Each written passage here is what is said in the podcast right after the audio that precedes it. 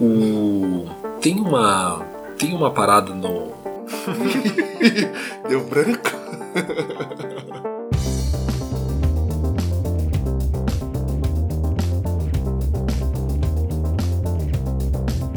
Salve, Nerd Comunas! De buenas? Eu sou o Bruno Eu sou o Jonas. E eu ainda sou o César. e esse é o Comunas Nerd United, seu podcast de política no universo nerd. Aê! Ah,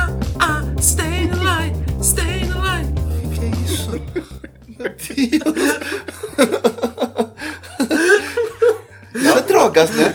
Isso é drogas. Cara, quando ele vê o microfone, ele não se contém. Mas agora com esse calor humano e tudo mais.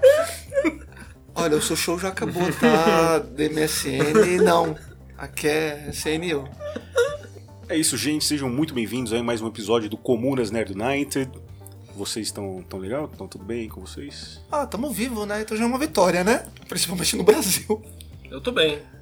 Conseguiram. Você tá vivo? Tô. Parece. Ah, que pena. Seus pais foram vacinados, tudo certinho? Sim. Quer dizer, eu não falo com meu pai, então. Eu acho que ele tá vivo, então tá, tá bem. Deve ter tomado vacina. Vaso ruim não quebra, mas a minha mãe tá bem, tomou vacina. Tá firme e forte. César, diz aí pra gente onde os Comunas Nerd United podem ouvir o nosso podcast. Então, pessoal, vocês podem acompanhar a gente, as nossas discussões. Quer dizer, a gente não discute tanto nas redes sociais, mas a gente poderia. Em compensação ao vivo, né, César? Ah, não, mas aí é outro, é outro nível, né? Mas você pode ouvir a gente, ouvir, acompanhar a gente, seguir a gente, xingar a gente, por favor, não. No Twitter, no Instagram e no Facebook, como Comunas Nerd United. Bacana. A gente pede um tempinho aqui também pra gente divulgar o podcast Escuta História, que aí também faz parte da podosfera antifascista. O Escuta História é um podcast antifascista que está no ar desde o início de 2019 e tem como objetivo construir a história de forma coletiva, focada em episódios que buscam levar conteúdo acadêmico a públicos mais amplos por meio de uma narrativa embasada e agradável. Atualmente, o podcast é composto pelos historiadores José Paulino Figueiredo, Eric Martins e Gabriel Ferreira. Para acompanhar mais de perto, você pode nos encontrar no nosso perfil no Instagram, escutahistoria.podcast, ou nos enviar um e-mail no endereço escuta.história.gmail.com. É isso. E qual é o tema de hoje, galera? Hoje a gente vai falar sobre a série, pelo menos a gente vai tentar se ater à série, né? Falcão e o Soldado Invernal, ou como vocês podem conhecer, como Cunhado Invernal. É Falcão e o Soldado Invernal ou Capitão América e o Soldado Invernal? Ainda não, ainda ele não é o Capitão América, mas ele vai ser no futuro. Então aproveita pra gente, me conta um pouco de, do conteúdo disso aí, tenta fazer um paralelo com o HQ, você que já leu bastante HQ do Capitão América. Então, o Capitão América não é o meu favorito. Eu, eu gosto do Sam como Capitão América, que por sinal já saiu no Brasil essa ah, o arco dele como Capitão América. Né? Hoje em dia é o Steve Rogers de novo como Capitão América. Dentro do universo, universo cinematográfico da Marvel, a série ela é construída diretamente depois do final do último Vingadores. Essa série, ela é praticamente um filme do Sam Wilson, do Falcão. É um filme com qual ele não teve, ele não teve uma construção de personagem, ele não teve uma profundidade. Ele surgiu praticamente dentro do universo cinematográfico no filme 2 do Capitão América, que é O Soldado Invernal, dito como um dos melhores filmes da Marvel. Teve uma pegada bem mais política, investigativa. E o que, que acontece? Dentro desse filme surgiram três personagens que a gente vai ver na série. Três não, quatro personagens. A gente vai ver o Barão Nemo, né, Jonas? o Barão Nemo, o Barão Zemo. E a gente vai ver a Sharon Carter, a Agente 13. A gente vai ver o Sam, o Falcão e o Soldado Invernal. E quando que a gente vai ver a Sharon Rogers? A Sharon Rogers, cara, isso no What If. What If. Que é uma série que vai aparecer logo logo. Talvez ano que vem saia ela. Mas aí é, né, animação, histórias com qual ainda não estão aí. E outra, eu não sei se ela vai ser canon dentro do universo cinematográfico.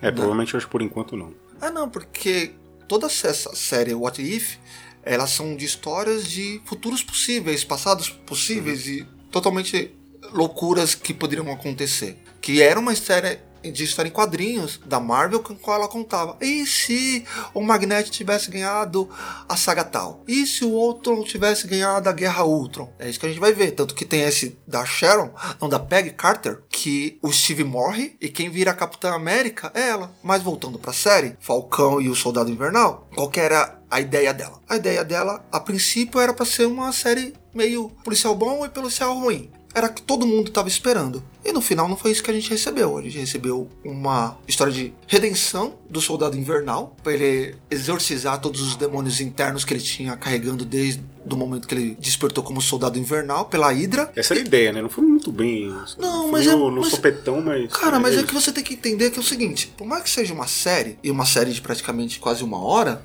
cada episódio, a gente teve seis episódios. Não, não é, dava tempo. Não dava tempo. É uma coisa que a gente tem que aprender. A gente tá pondo muito peso nas coisas e a gente espera receber isso de volta na mesma intensidade que a gente põe. Isso não significa que sejam os planos da Marvel. Não, mas tem, tem um problema com os própria pandemia e tudo mais. Sim, Era sim. pra ter saído antes. Eu, eu particularmente, eu acho que essa série deveria ter pelo menos oito episódios. Tudo bem, foram. Acho que a Wanda era pra ter saído depois deles. né? Sim, sim, mas é porque a Wanda era bem mais contida, né? A Wanda foi um cenário único praticamente. Uhum. E eles não, eles viajaram, eles Sim, tiveram. mais- Pô, olha o que ter aconteceu naquele Uma grana. Meu, olha aquele primeiro episódio, a luta do Sam no, no céu, que coisa legal. Mas, voltando, pra mim a série foi totalmente pro Sam. Foi o filme dele. Foi a- o ápice, tudo que ele precisava e ele não teve nada na série dos Vingadores. Né? E mesmo nos filmes do Capitão América que se seguiram, depois do Soldado Invernal, a gente ainda teve Guerra Civil. E é engraçado porque eles só, eles só ganharam essa série por causa do da Guerra Civil, porque foi nessa série, foi nesse filme com o qual eles notaram que eles tinham uma química entre os dois personagens. Os atores, né? É, os dois atores eles são muito bons entre si. Eles trouxeram toda essa química, toda essa experiência do dos filmes do Capitão América pra série. A série ela, ela abre bastante o leque de opções porque ela trouxe o Barão Zemo de volta, não da forma que acho que muita gente tava esperando. E ele foi uma surpresa porque ele era uma pessoa que a gente tava esperando odiar. E no final, depois a gente já tava torcendo meio que pra eles, tipo, meu, e aí? O que vai acontecer com o Zemo? Né? A gente teve a volta da Sharon Carter, a gente teve. Eu, eu, é que eu penso o nome dele em inglês, eu não me lembro em português como ficou Power Broker. O corretor do O poder? Mercador do Poder. Mercador do Poder. A gente conheceu essa figura nova no universo cinematográfico, que por sinal também já existia na história em quadrinho. Ele é um personagem antigo até. Por ela ser uma série focada no, no Sam, ela teve um peso bem bastante racial. Quando você começa a ter essa discussão, a, a Marvel traz pra você os apatriados, né? Como é o nome em português? Apátridas. apátridas, que a gente conhece em, nas histórias em quadrinhos ou em inglês como Flag Smashers, que são outro personagem, que na verdade ele não é um grupo, é sim um personagem, que teve duas encarnações, né? Dois, dois personagens vestiram esse manto de Flag Smashers, que eram, eram inimigos de, de longa data do Capitão América, trazendo uma briga, trazendo essa discussão pra gente sobre nacionalidade, bandeiras, é, é, Fronteiras. fronteiras, o que faz você um povo, né? To- teve toda essa questão. Trouxeram a Carly Morgenthau para ter essa discussão e eu achei interessante porque ela não era um cara e sim uma menina trazendo a responsabilidade de trazer uma nação, né? Trazer um povo no com ela. Então essa discussão foi bem interessante. Como o Bruno falou, e eu concordo, foi meio pulverizada, porque eram bastante informações acontecendo ao mesmo tempo, e eram poucos episódios, que eu acho uma pena, porque poderia ser maior, podia ser 12, eu não ia ligar. é, também não. Mas a série também ela teve orçamento de filme. Eu acho que a Marvel ela não se preocupou, se preocupou em gastar. Eu acho que ela teve. A Wanda teve muito mais efeitos especiais. Mas o. Essa série do Soldado Invernal, ela teve um peso assim de, de levar a gente para outros cenários. Sabe? A gente viajou pela Europa, sabe? Tava nos Estados Unidos, pegou ali. É... Ah, meu Deus, ali é meio também Doutor Estranho. A região onde o Sam mora, a família do Sam, Nova Orleans. Meu, foi muito legal o foco de lá. Mas eu acho que o maior destaque pro universo cinematográfico é o Isaiah, o Isaiah Bradley, o primeiro Capitão América. Eu acho que o peso da discussão dele Foi o ponto alto, com certeza. eu acho que o peso da discussão de trazer ele pra cá entre nós, eu não esperava aquilo. Trazer esse peso da discussão para o universo cinematográfico foi muito bom. E para quem não sabe, para quem não é tão nerd assim, já apareceu um, um, novo personagem ali. E muita gente passou despercebido. O Jonas já olhou assim para mim, tipo, como assim? O neto do Isaiah. O jovenzinho. É. Tá todo mundo cogitando o surgimento dos Young Avengers, né? Os Jovens Vingadores. E tá ali o Patriota. É, muito provavelmente. Cara, e... os, os, filhos da Wanda já estão aí. Os filhos da Wanda. A, a filha do Homem-Formiga já tá aí também. Ela vira a estatura. Kamala Khan também vai vir por aí. Ah, é, a Kamala Khan. É que a Kamala Khan, ela não é jovem vingador. Ela é campeã. O grupo dela é os campeões. Ela fez parte dos Vingadores. Da formação com qual, por sinal, o Sam era o capitão. E você, Jonas? Quer cachorro? Cachorro? Não. cachorro, Jonas? Cara, é... eu gostei da série quem gosta do universo Marvel, ela fez um excelente trabalho. É, eu tava até batendo um papo com o César antes. Se eu fosse falar de uma série a respeito de o debate racial, eu acho que para mim Lovecraft Country foi uma obra-prima. Mas eu não posso esperar também que o Falcão Soldado Invernal traga o mesmo debate, porque ela tá, tá, tem que atender o público da Marvel. Ela tem outros objetivos. E eu acho que nisso ela fez muito bem. E eu concordo que o maior debate que tem é o lance do primeiro Capitão América. Eu acho que é o que tem mais peso tudo lá. Eu acho que o lance das fronteiras, eu acho uma coisa muito legal também, o debate da Carly, né? É Carly Morgenthau. Da Carly a respeito de não, não haver fronteiras entre depois do blip da, das nações. O legal disso é que isso me remeteu um livro que eu li do Silvio Almeida, que é o Racismo Estrutural. E eu gosto muito desse livro dele porque ele vai falar que como começa o racismo, né? E a gente vai pensar assim, ah, o racismo começa porque alguém não gosta do, daquela raça. Mas ele vai pegar uma coisa muito antes de tudo, que o racismo já começa com a criação de fronteiras. Então, quando ele fala que uma nação é criada, separando estados por linhas, você ali já começa a criar um, é uma chama inicial de um racismo, né? E o legal é que se a gente trazer a ideia dela para esse debate que o Silvio Almeida traz no livro dele, vai de encontro, porque a gente poderia dizer que ela está lutando contra o racismo estrutural, mas a gente pode trazer outros pontos também que problemas de opressão de um povo pode transformar a luta deles, às vezes, até muito radical, que dependendo do caso eu não sou contra. Até faz parte de uma mudança e muitas vezes a mudança não vem sentando numa mesa e conversando e jogando xadrez. É, eu acho esse debate, talvez, ele pode ser o que mais toma a série em tempo, mas eu ainda acho do primeiro Capitão América o mais forte. É que, quem não se lembra, o blip foi aquele momento que o Thanos estralou o dedo com a manopla e ele apagou metade da população mundial. Por cinco anos aquele povo sumiu. Aí eles voltaram e teve toda uma reorganização estrutural, porque metade do povo foi embora, né? Então eles meio que começaram a se unir, casaram, foram viver outras vidas. Aí o que acontece? Ela foi para um assentamento, do assentamento ela foi cair em Madripoor, que é outro cenário que surgiu na série. Para quem não conhece, Madripoor é um, um point recorrente pro Wolverine. E bem. É, o barzinho dele aparece lá, do Caolho, né? Na série. Opa, outro, né? Mas o que eu quero dizer é o seguinte: aí ela foi trabalhar pro mercador. E lá ela teve contato com o soro. Não é que ela era uma revolucionária. Eu acho, que, eu acho que ela pegou, ela já tinha aqueles pensamentos, porque quando ela voltou, ela sofreu, entre outras pessoas, mas ela não tinha poder. Viu a oportunidade de conseguir o soro. É. Ah, quer ver outra coisa que a gente não comentou? A gente falou disso, mas a gente não contou do segundo Capitão América. A gente não falou do John Walker. Não, o que eu quero dizer é o seguinte, porque tem uma, uma cena com qual ele pergunta pro Estrela Negra que é o parceiro dele. E se você tivesse o soro, você usaria? É, essa, esse diálogo é bom. Aí ele fala, ele fala, sim, com certeza eu usaria. Ele, ah, mas você não tem medo de ser corrompido? Ele falou assim, não, porque o soro só vai trazer o que há de melhor em você. E esse foi o erro. e esse foi o erro, tudo bem, né? Mas, mas aí, a gente, aí a gente pode entrar numa coisa que até o Jonas já comentado comigo, Gu, por causa do... O John Walker, ele é um cara atormentado pela guerra. Sim, é, é, até fiz quando tava passando lá e tal, assistindo.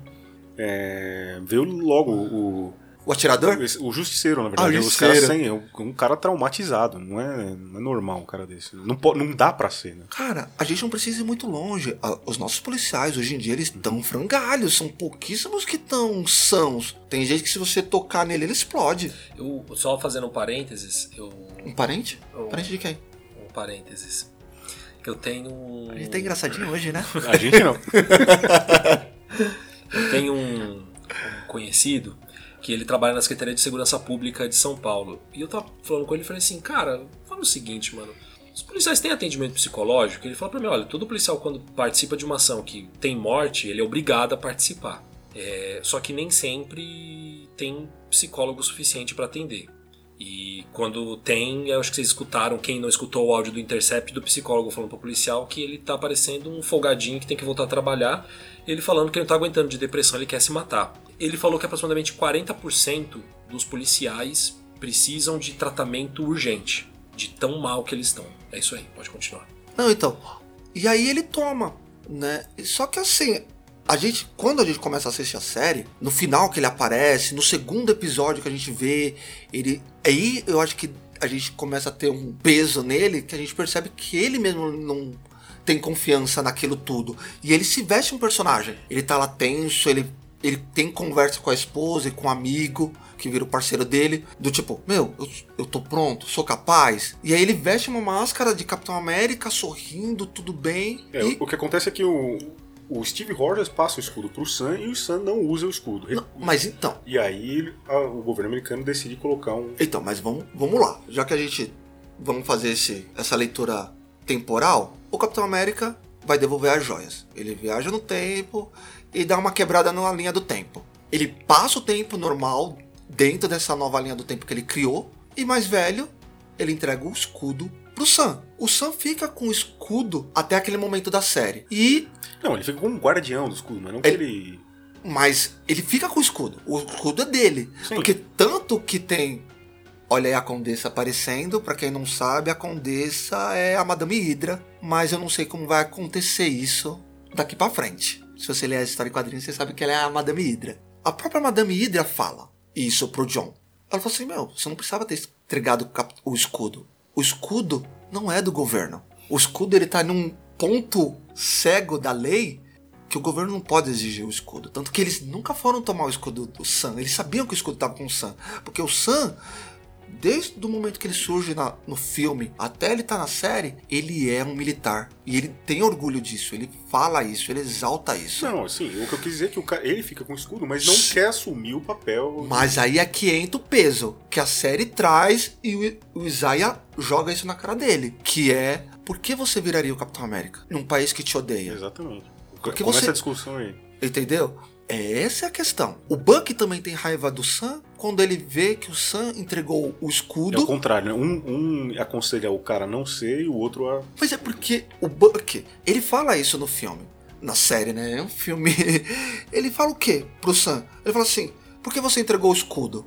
Ah, é difícil, é complicado. Aí o Sam o, fala. o Steve entregou pra você. É, e ele deixa claro assim, mas talvez não tenha sido a pessoa certa. Aí o Buck fala assim, não, ele não pode ter errado. Aí ele fala assim, mas por quê? Porque se ele errou com você, ele errou comigo também. Então o Buck tava projetando o medo dele não ser a pessoa que todo mundo acredita que ele seja no Sam. E tem uma parte muito legal que os- as pessoas esqueceram do Sam. Apesar dele ser é, é, da aeronáutica, militar, aquela coisa tudo, ele era trabalhava como psicólogo de pessoas com PSD, síndrome pós-traumática, tá.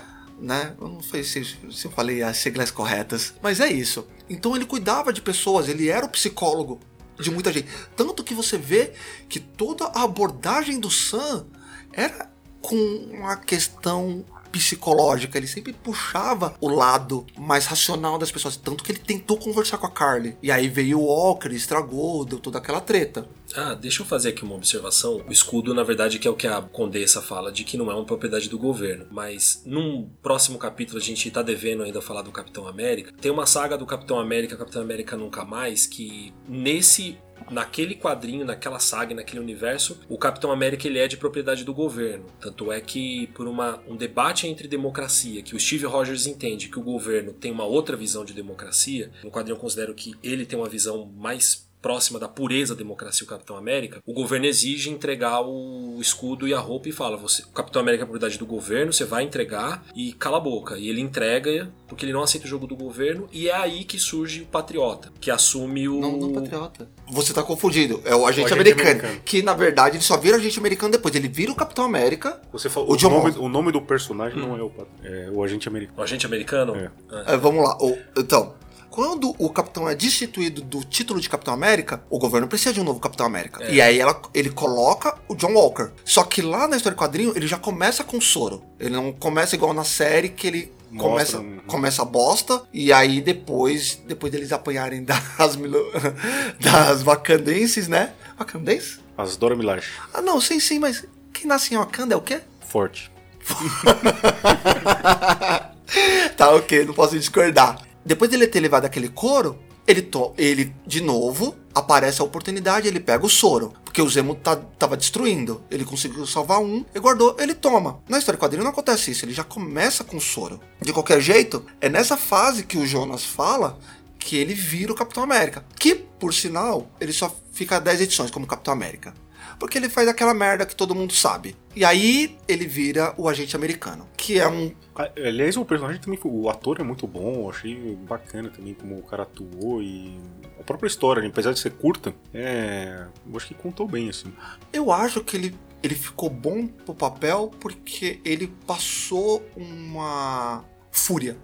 Sim, se dá o cara tava assim, quer ver uma coisa? traumatizado, Você quer ver uma coisa? perturbado. né? Você quer ver uma coisa legal? Depois do episódio do escudo, que tem todo o julgamento, e ele fala pro governo: Eu só fiz o que vocês me fizeram.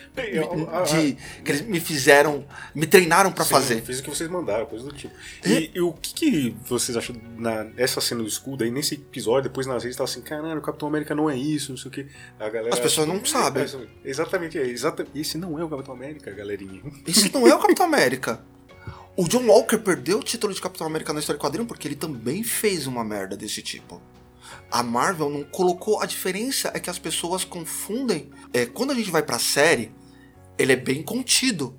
Né? Ela é bem certeira. Você sabe que aquele cara não é o Capitão América. Você sabe a jornada daquele cara, o que o Soro fez com ele. Porque realmente o Soro trouxe o lado pior dele. Que foi diferente, porque todo mundo falava do Capitão América. Porque o Capitão América, ele já era heróico desde o começo.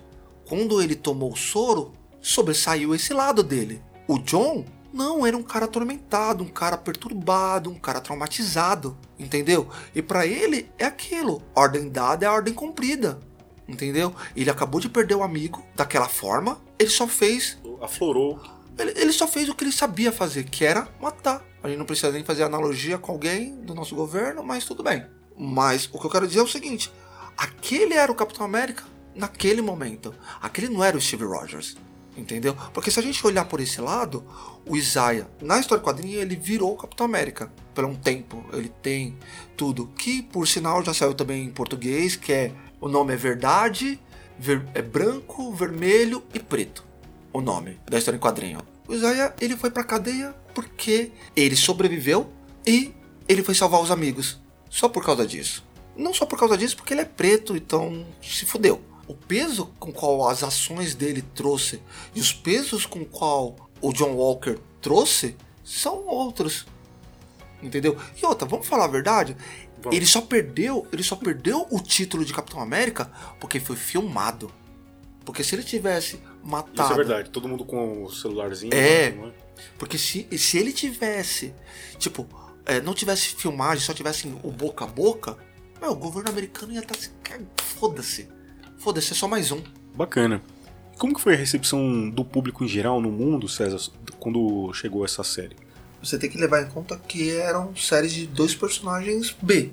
Talvez o Soldado Invernal tenha um grupo, né, uma fanbase maior, porque ele é, né, sabe como é, um cara violento, estilosão, então, tipo, né, então, e aquilo, muita gente não tinha muita certeza do que ia vir dessa série, né, todas as séries da Marvel, ela tá meio que surpreendendo, olha a WandaVision, mas logo no primeiro episódio, ela já meio que falou do que ia vir pela frente, uma produção muito boa, e ela teve ótimos índices. Tanto que ela foi super aclamada. Claro que ela não vai entrar agora para premiações de série, porque já acabou quem ganhou. Quem ganhou foi a WandaVision, mas eu com certeza ano que vem ela começa a ganhar prêmios também, porque ela vai entrar dentro da premiação. Olharam bem para ela, bem diferente de quando o Sam virou Capitão América na história em quadrinhos. E como é que foi? Horrível. Horrível. Teve até reportagem da Fox News chamando ele o Capitão América menos americano. Nossa, cara. Tem que ser a Fox, né? Não, não, não esperaria nada diferente da Fox. o, é, o escritor era o Nick Spencer. Eu creio que era o Nick Spencer. Meu, logo na primeira edição, o Sam foi lá, foi defender os imigrantes africa africanos, não. É, foi imigrantes. Ah, foi por causa da época do Trump. É, é, não da época do Trump, porque o Trump ganha eleições agora. Mas era bem naquela época bem mais tumultuada contra os mexicanos, que ele foi lá lutar contra a Hydra lá, ele participou de uma manifestação homossexual, porque o Sam, é, por sinal, ele para mim é o meu melhor Capitão América, porque ele representava todas as minorias. O Nick Spencer fez questão de fazer isso, de ter um capitão urbano. Todo, todas as histórias do Capitão América eram sempre espionagens, uma hora ou outra, eram coisas mais nacionais. O Sam não. O Sam ele foi totalmente nacional. Tirando as partes quando eram com os Vingadores, mas ele foi se misturar com personagens urbanos. Tem uma personagem do universo cinema, quer dizer, não é do universo cinematográfico, mas ela apareceu na Netflix, que é a Miss Knight na série Luke Cage, que é aquela policial que ganhou o braço mecânico. Ela aparece muito com ele, porque eles foram, foram lidar com problemas do bairro, problemas na cidade. Tanto, tem, tanto que tem uma fase dessa do Capitão América do Sam que tem um personagem chamado Rage. Ele só nunca apareceu na ele nunca apareceu no, nos filmes, né, e nem nas séries. E ele é um personagem negro. Ele era membro de gangue, ganhou superpoderes e participou de outros grupos urbanos também. E ele se envolveu com a polícia. Quem foi tirar ele de lá? Foi o Capitão América, o Sam Wilson. Né? Então o Sam, toda essa fase do capitão, de, o capitão dele é muito social. E eu acho que as pessoas não estavam preparadas para ver o Capitão América falando esses problemas. Falar isso está errado. Ele, eles estão acostumados com o Capitão América invadindo outros países e falar: Ó, oh, vocês estão errados, isso não é o jeito americano de ser. Exatamente. E quando você vê o Capitão América falar assim: olha, esse não é o jeito americano de ser, pra gente, pra eles, Sim, dentro de casa, né? dentro de casa, não é legal. Nunca é legal quando vem alguém e aponta na sua cara: olha, você está sendo racista. Não é legal. Olha, você está sendo homofóbico. Não é legal. Entre outras coisas. Então, assim, pela primeira vez eu me identifiquei com ele. Eu gostei da fase dele. Claro que ter um bom escritor sempre ajuda. E quando ele estava com, com os Vingadores, era o Mark Wade escrevendo, que é um outro escritor que eu gosto muito. Então, era win-win. Mas na série, teve teve muitas indagações, porque a série, como eu falei no começo, ela era uma série pro. Era o filme que o qual ele nunca teve. Era a profundidade, o aprofundamento mental e social dele, para dar base para o que a Marvel queria transformar ele no, no futuro. Claro que a Marvel poderia ter feito um outro filme e falar, ó, ele é o novo Capitão. Bom, entregou. Sim, é, mas isso é mais de sopetão ainda. Eu já fui um pouco e, e assim Mas é. na série, mas na série ela pôde dar esse amparo. E eu acho que o Isaiah Bradley trouxe essa questão racial que as pessoas não estavam entendendo a insegurança dele. Porque o Buck batia muito nessa tecla. Por que você fez isso? Por que você não fez aquilo? Ele é o capitão, ele, ele acredita Sabe o que ele tá você. falando. É, e ele, e ele não conseguia expressar. E o Isaiah Ajudou a contar isso. É, porque ele jogou na cara do Sam aquilo que o Sam sabia como falar. Como você protege um país que não gosta de você? Como você veste uma roupa, um símbolo, porque o Capitão América é um símbolo, que não se importa com você. Aí o Isaiah fala, "O que- olha o que eles fizeram comigo. A mesma coisa, o Sam, quando ele descobriu sobre o Isaiah, a primeira coisa que ele fez foi lá pro Buck, como assim tem um Capitão América negro aí? E a gente nunca soube. Então é, é complicado isso. Ó, quer ver uma outra coisa muito foda? Naquela hora que eles estavam saindo da rua, eles estavam discutindo e a polícia Para aí. para ele, não para o outro. E Exatamente. o outro que deveria ser preso, ele tava assim, não senhor, tá tudo bem com o senhor? É, eu- é, inclusive, é, exatamente falando sobre isso também, e, da, e você está falando também da, da recepção dos fãs e coisas desse tipo, eu não sei se é uma percepção nossa aqui, ou, ou isso não acontece de fato, mas parece que tem um número maior, cada vez maior mesmo, de pessoas que estão se incomodando com essa história aí da, dessa inserção da política no que eles dizem ser o entretenimento deles, né? E, cara, é o nosso, é o nosso, nossos famosos fãs de verdade aqui que a gente criou esse, esse tema, forjou esse tema, na verdade, esse, esse nome, esse título, né? E, cara, o fato é que os filmes são sempre políticos, sempre foram enraizados na, na realidade, mesmo os filmes de ficção científica e tudo mais. E eu acho que o que está acontecendo ah, nos últimos anos, né, não, não é de hoje, é que os autores, os escritores, roteiristas estão deixando, estão jogando na cara mesmo. Cara, vocês não estão entendendo o que eu tô falando? Então peraí. Lá! E joga na cara das pessoas pra ver. Tá vendo? É isso aqui que eu queria dizer, tá? Não ficou dúvida. E aí as pessoas estão, caramba, mano, esse negócio é Mas- político demais pra mim. E aí, e- e não é- isso não é entretenimento, Mas sabe o que acontece? isso é, pregação. É, o pessoal, os ouvintes já conhecem o Leonardo, um, um convidado recorrente daqui. E o Léo falou uma coisa pra mim, ele falou assim, César, o problema é que hoje em dia tudo é muito superficial. As pessoas ficam naquela, ah, eu vou falar desse jeito que as pessoas vão entender. E na verdade não tinha que ser assim, tinha que jogar na cara. É. Porque mesmo jogando na cara as pessoas não entendem. É. Então, E, e tirar a política ou não das coisas que você está vendo não, é uma obrigação, isso não, precisa ser feito. Você pode levar um negócio numa, num negócio mais de entretenimento, de passar o tempo. Não tem problema nenhum. Você estava falando da, da cena do.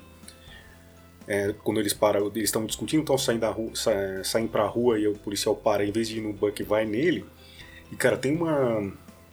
Uma cena daquele desenho Zootopia que também tem, tem o- a raposa e uma coelha. Né? A coelha é a policial.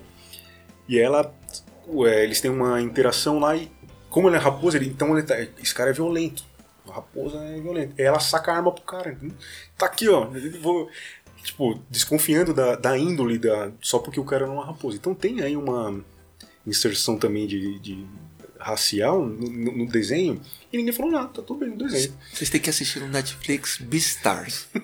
é totalmente isso.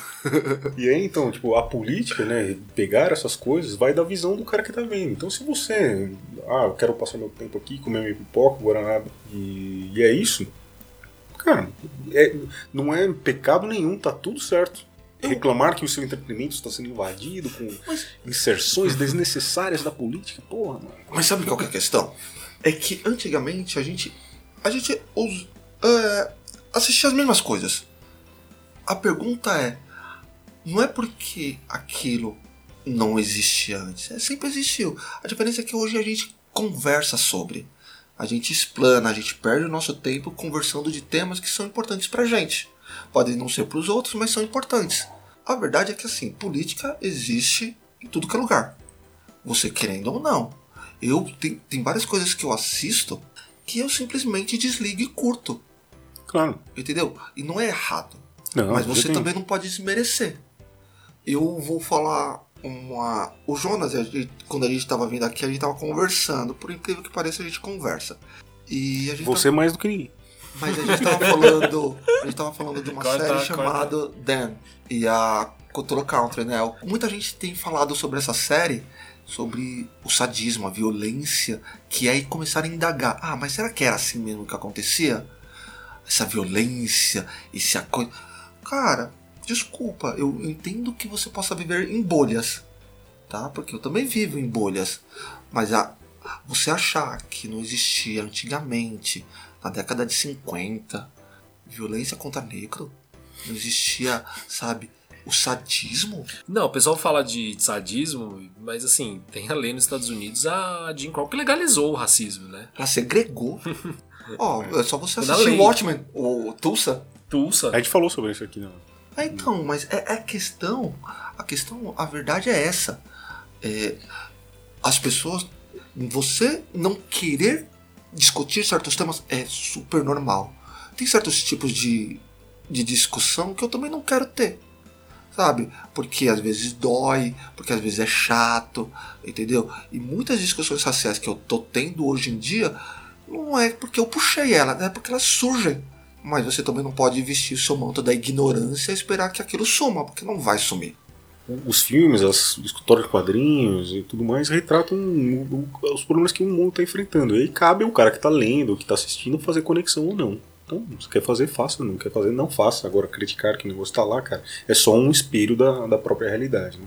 E só colocou em negrito. Hum. Tá, tá, aqui, ó. É isso aqui é. que eu queria dizer. Em negrito, literalmente. O peso do Sam, acho que, acho que ele não virou o Capitão América desde o começo por causa da insegurança que ele tinha. Claro. Ele não tinha, ele não tinha confiança nele, na escolha que o Steve Rogers fez. Até, até a cena dele fazendo treinamento com o escudo, como se ele estivesse vai, se transformando. Né? É, a training montagem. Eu achei super legal. Assim, eu não sou a favor de training montagem, mas eu gostei por causa que ele tinha um tempo para fazer. A série tava numa urgência, né? E, e foi um passo importante a training montagem, aquela temporada, porque mostrou que não é porque ele só ganhou o escudo, mas ele estava se preparando para o que ia vir. Eu acho super importante as pessoas entenderem certas coisas, do tipo, é, eu entendo quando muita gente vem falar de meritocracia, mas existem pesos e medidas, tá? Nem todo mundo tem acesso à faculdade, nem todo mundo vai ter acesso a um bom trabalho, nem todo mundo quando sair de uma faculdade vai ter trabalho para ele tá? Então você de uma sociedade, de uma família que te apoia, te dá um berço, um acolhimento, é muito bom para sua formação.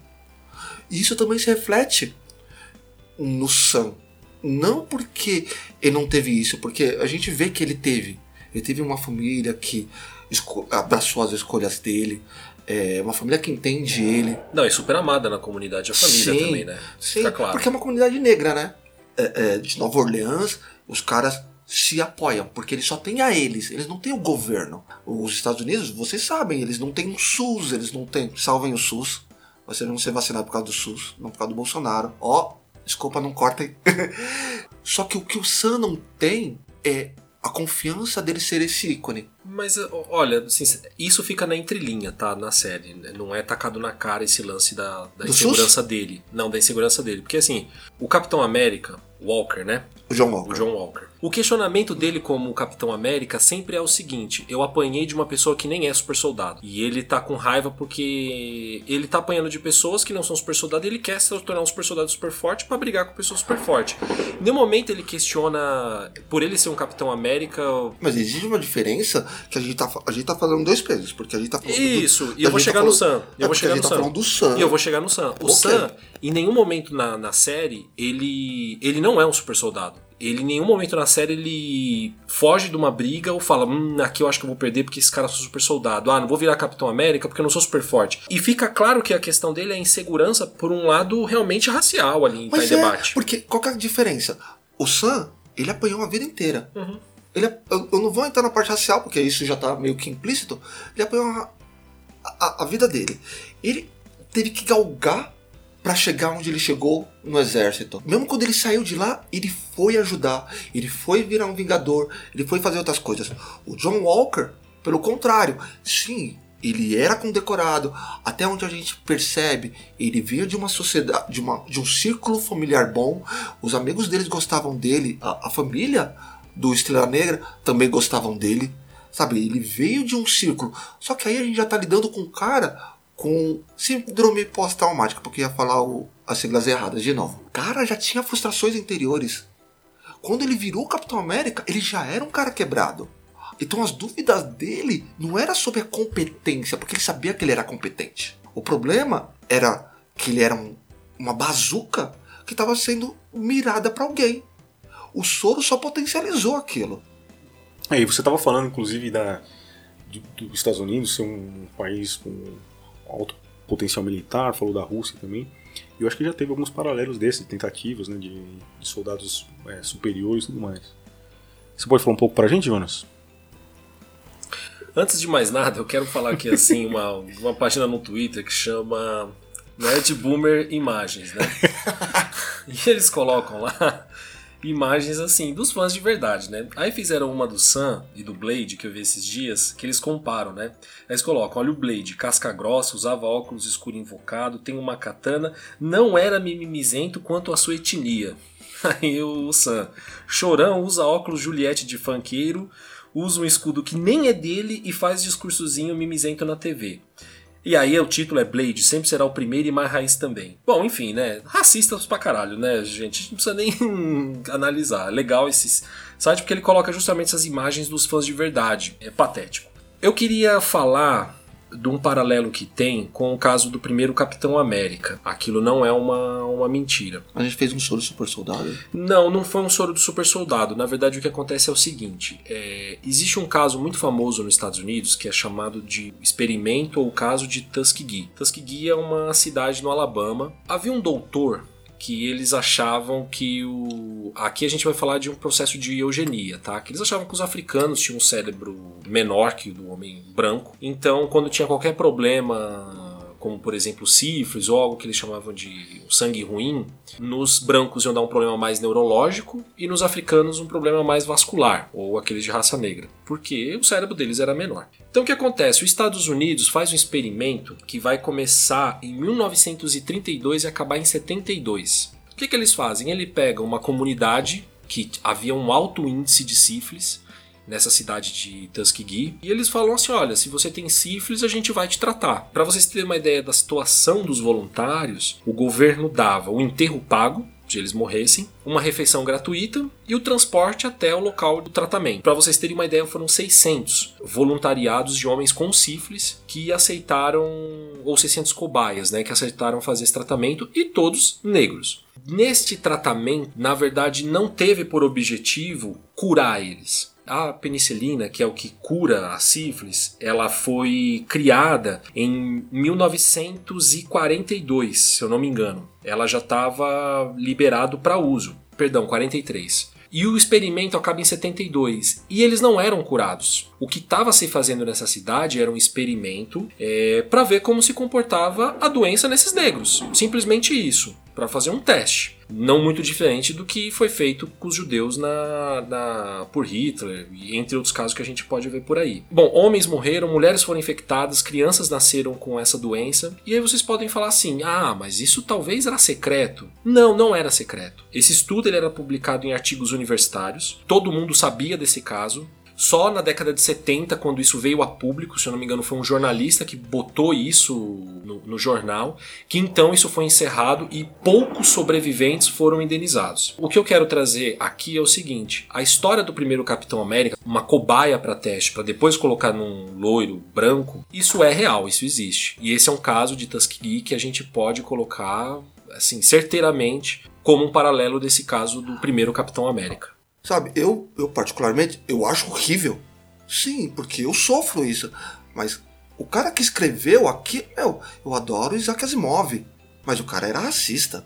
Naquele tempo era normal. Não é normal você hoje chegar, como você já viram, igual você tem pro Jonas, assim. Quantas vezes você viu num jogo de futebol um cara pegar, ver um jogador branco, pegar e tacar um, uma garrafinha de leite nele e falar: Ah, seu branco, seu leite azedo como teve gente que já falou assim: ah, mas eu já fui chamado de leite azedo. Mas você já viu, em jogo de futebol, tacarem uma banana, sabe? Chamar de macaco. Eu mesmo já fui chamado de macaco. Vocês se lembram? Que falaram que eu devia ser preso, que a polícia não devia me deixar na rua. Então, assim, isso é agora. Antigamente, tinha banheiros para negros. Negros andavam no final do ônibus. Tinham escolas para negros. Escolas para brancos. Bebedouro, cara. Então, Bebedouro, então, cara. então se a gente se a gente for pensar, é normal. É bom? Não, não é bom. É horrível? É horrível. Mas naquela época era comum. Então as pessoas vinham falar assim: ah, que não era assim. Cara, era. Era assim pra coisa pior. Então, Tuskegee? Tuskegee? É, Fala. Tuskegee, eu vou. Meu, Tuskegee não me, não me surpreende em nada. De verdade, quando a gente vem falar de racismo, e eu que convivo com isso, eu só espero o pior. É, Eu vou deixar o link do. São 50 minutos, que é um. Foi o vídeo que eu achei com mais profundidade sobre o caso, que vai contar desde a sua origem, suas consequências. De- Por causa desse caso também vai entrar pautas médicas, né? sobre até onde você pode a ética médica. Caso vocês queiram saber, se quiser ver isso de uma forma mais ilustrada, tem um filme chamado Cobaias, que o nosso amigo Morpheus, é, aquele que descobre o escolhido, Lawrence Fishburne, é um personagem desse filme que vai tratar sobre esse caso, que é a história de uma enfermeira que ela vai ver esses todos os negros lá sendo usados para experimento, mas ela vai começar a se sensibilizar com o caso. É uma visão mais romantizada, mas também é um filme que vai tratar sobre fatos verídicos. É mais ou menos o que aconteceu com o Isaiah. Porque é, ele é. fala, né? Ele tava. Era, ele ia morrer preso, e aí ela ficou solidária a ele e fingiu que ele morreu e ele conseguiu fugir. Eu acho que, assim, eu posso estar enganado, é, mas eu sinto que é, esse debate do Isaiah pode ter tido ali eles pegarem uma inspiração, mesmo porque a gente está falando dos Estados Unidos, né? E, ah, querendo ou não querendo, a gente pode fazer paralelos com o nosso país, outros casos, mas assim, aquilo é um mundo americano, uma visão americana de uma sociedade. E se o Brasil tivesse o soro do super soldado? Ia ser o Bolsonaro. Bolsa soro. Eu so, também acho. Meu soro, minha vida. Eu também acho. A gente ia ter vários Ravan. Meu Deus do Ah, que bonequinho do, do velho da van, super-herói. Vende na van essa porra. Cara, você já parou pra pensar? A gente tem um exército, assim, que não assume a ditadura que teve. Cara, Os vamos... caras reaça pra cacete puta, a gente estaria fudido. Cara, cara, vamos lá. O que, que, acontece? Você lembra que você chegou e falou assim: ah, é, no Brasil os, os policiais matam mais do que em guerra. Mais do que. Eu fui ver um vídeo de Ruanda. E quem não lembra de Ruanda sabe daquela história dos Tuts, dos Hututs. Tem até o filme O Hotel Ruanda, que é massacre. Você vê Ruanda, você pensa, cara, aquilo ali você pisou o pé, você vai perder um braço. E, meu, o vídeo que eu vi de um africano mesmo, o índice de morte de assassinato, até no Congo, é inferior ao Brasil. então, quer dizer assim, o Brasil, a gente vive numa eterna guerra. Em Jacarezinho, que morreu 28? 28, é. 28, sendo que, que um dizem, é um policial. Né? Dizem, né? Não, tudo bem, vamos colocar assim. 28, e aí veio o nosso presidente, o nosso vice-presidente e os próprios Elogia. policiais e falou assim, além de elogiar, falou, é tudo ladrão. Mas ninguém pesquisou, entendeu? E eu não vou falar que só morreu negro lá, não, porque na favela tem branco também. Entendeu? O problema ali é que é o seguinte: é quando as pessoas perdem o seu valor. E eu acho que, dando uma de Jonas agora, o capitalismo tem muito disso. Você não tem valor se você não produz. Entendeu? Então, aquelas pessoas, em tese, são mão de obra, mas elas não têm valor. Eles falaram que iam lá por causa de pegar. É, é, aliciamento de menores. Né? Aliciamento de menores. Olha quantos jovens morreram. Teve outras invasões lá da polícia. Ele falou: ah, a gente vai pegar é, é, contrabandistas e drogados, craqueiros, aquelas coisas tudo. Mas não é lá que, que se consome. É se consome na faixa rica é da no cidade. Leblon, é no Leblon. E por que ninguém vai lá? Porque do mesmo jeito que vai acontecer quando o policial foi lá em Alphaville e o carinha chegou e falou assim: Cara, eu ganho mais que você, você é um bosta. Vai eu falar isso pra um policial percudente. Você vai apanhar. E eu vou dizer o seguinte: olha, se alguém quer saber se aquilo ali foi. Ah, não, eles estavam numa treta ali de arma contra arma.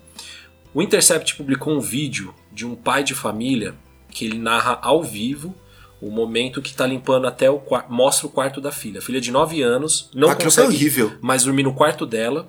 E aí o pai fala que o policial entrou o menino, ele tava parece que com um tiro no pé, ele não estava armado.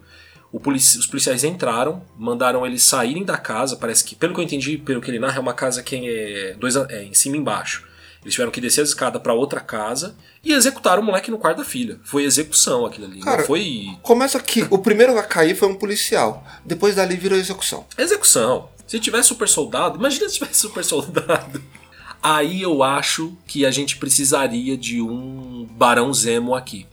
Ah, eu sei que a gente Do, acabou, da série, tá? Oh, oh, da série. Eu sei que o Bruno o quer meio. Série. Eu sei que o Bruno já quer terminar, mas assim, vamos lá. A gente não falou de algumas coisas. O Barão Zemo, quando ele surgiu, ele foi atrás dos super soldados, ele ativou o Buck para fazer toda aquela zona e ele queria ativar os super soldados para poder destruir os Vingadores, por causa do Tratado de Sokovia e tudo tal. Aí você pensa assim, putz, mas o cara é mal porque quer tratar com os Vingadores.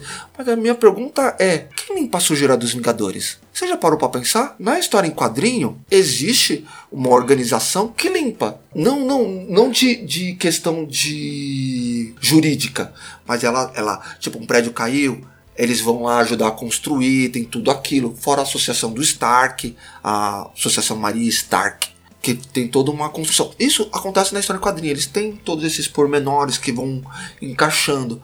Na série não, porque a gente tá aqui meio focado na série. Quem limpa? O Zemo, ele toca nesse assunto, que é quem limpa essa sujeira? Porque a gente tava falando do lado da Rocinha, aí tem vídeos horríveis, eu não recomendo as pessoas que querem assistir, que eles limpando- Jacarezinho. Jacarezinho, desculpa. De jacarezinho, eles lavando as escadarias Sim. com sangue, assim, Sim. horrível. Mas o Zemo também levanta essa questão. Quando o Zemo aparece na série, todo mundo pergunta o que, que ele quer. E muita gente ficou assim, ah, agora vão transformar o vilão em herói. Não, é, eu acho E que é o- lance do mundo cinza, né?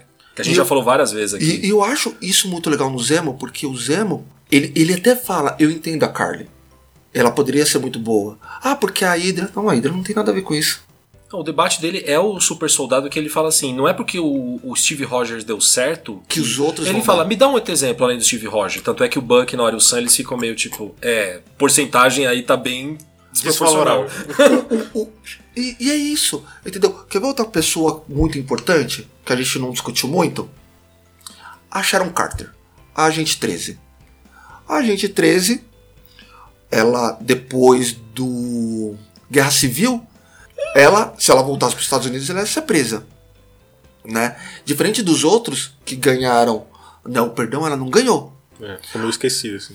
E aí, ela surgiu, tava em Madripoor, que é tipo uma zona livre nas histórias em quadrinho, né? E, e na série também, uma zona livre de, de tudo, né? Você quer comprar coisa, vai lá.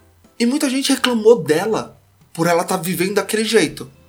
Mas, cara, convenhamos, se ela não vivesse daquele jeito, ela ia viver como? Outra, ela cresceu na Shield, que é a maior agência de espionagem da Marvel.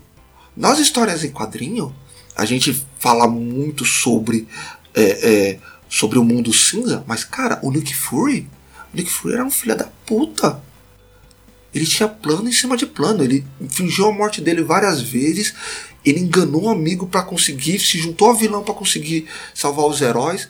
E ele fez tudo possível. Então, quando as pessoas vêm falar assim, ah, mas ela, ela é a Power Broker. Será? Será? Olha a, a, a Hydra voltando. Será que elas, a Marvel ia estragar uma personagem como a Sharon Carter na mitologia do Capitão América a troco de banana? Eu acho que a Sharon Carter ela vai ser uma personagem mais importante no futuro. Tanto, com- tanto dentro da Shield quanto fora da Shield. Porque a Shield vai voltar. Aí você vê a Condessa, futura Madame Hydra. Ela é É, o série, ápice da burocracia. essa série preparou o terreno aí pra. Essa série precisava passar o manto do Capitão América, e aí contou como é- isso ia feito. Precisava encerrar a história do passado do, do Buck, né? Que ó, ele, não- ele não é mais aquele jeito lá, acabou, tá? Agora Eu- ele é bom, beleza? Eu acho- Contou isso do jeito que eu que acho fazer, meio que- de sopetão. Eu acho que ele vai assumir o manto de Lobo Branco. Na história Sim, quadrinho, existe o Lobo Branco. Que é o parceiro do. Por acaso aquele parceiro do. Que Não. aparece na história até do Pantera? Sim, sim. É ele mesmo. Que é. Ele recebe o Que ele é, um, Lobo ele é um policial, um investigador branco, até. tudo. Aqui, não, aqui você, você não tá confundido com o Tigre Branco? Pode ser. Não vou lembrar. Mas ele é um policial que ele até tá até na, na última saga bem legal do, do, do Nates, que escreve, do Pantera. Então, aí o que, que acontece? Eu acho que ele vai assumir o manto. Ele vai deixar. Ele não vai mais assumir o manto de Soldado Invernal. E ele vai, pelo menos no universo cinematográfico, vai assumir o manto de Lobo Branco. Que é como o Wakanda chama ele. E falando em instalar os dedos, quer deixar algum recado final, César? Porra, mas a gente nem terminou de falar, Bruno. Porra, mas vocês. Pessoal, eu quero fazer uma votação pra estender o nosso podcast, porque o Bruno, cara, vocês não conhecem, ele é carrasco. sabe? Tipo, não gostei. Ele deleta. E o Jonas também. Então, assim, a gente nunca consegue ter uns episódios maiores. A gente só grava praticamente uma vez por mês. A gente podia falar mais merda. É, estão poupando vocês. Confia em mim. Ó, pessoal, assistam a série. Teve spoiler, teve, não teve como não fazer. Assistam as outras séries, acompanhem a gente e leiam Capitão América. O Sam, o Steven não é tão bom assim, não. É isso aí. Valeu por quem acompanha o nosso, tra- nosso trabalho aí. Beijos. Vai lá, o, o- ó, a cara do Bruno. Fala, Bruno, quais que são suas últimas palavras? Valeu. Valeu. Tchau, pessoal.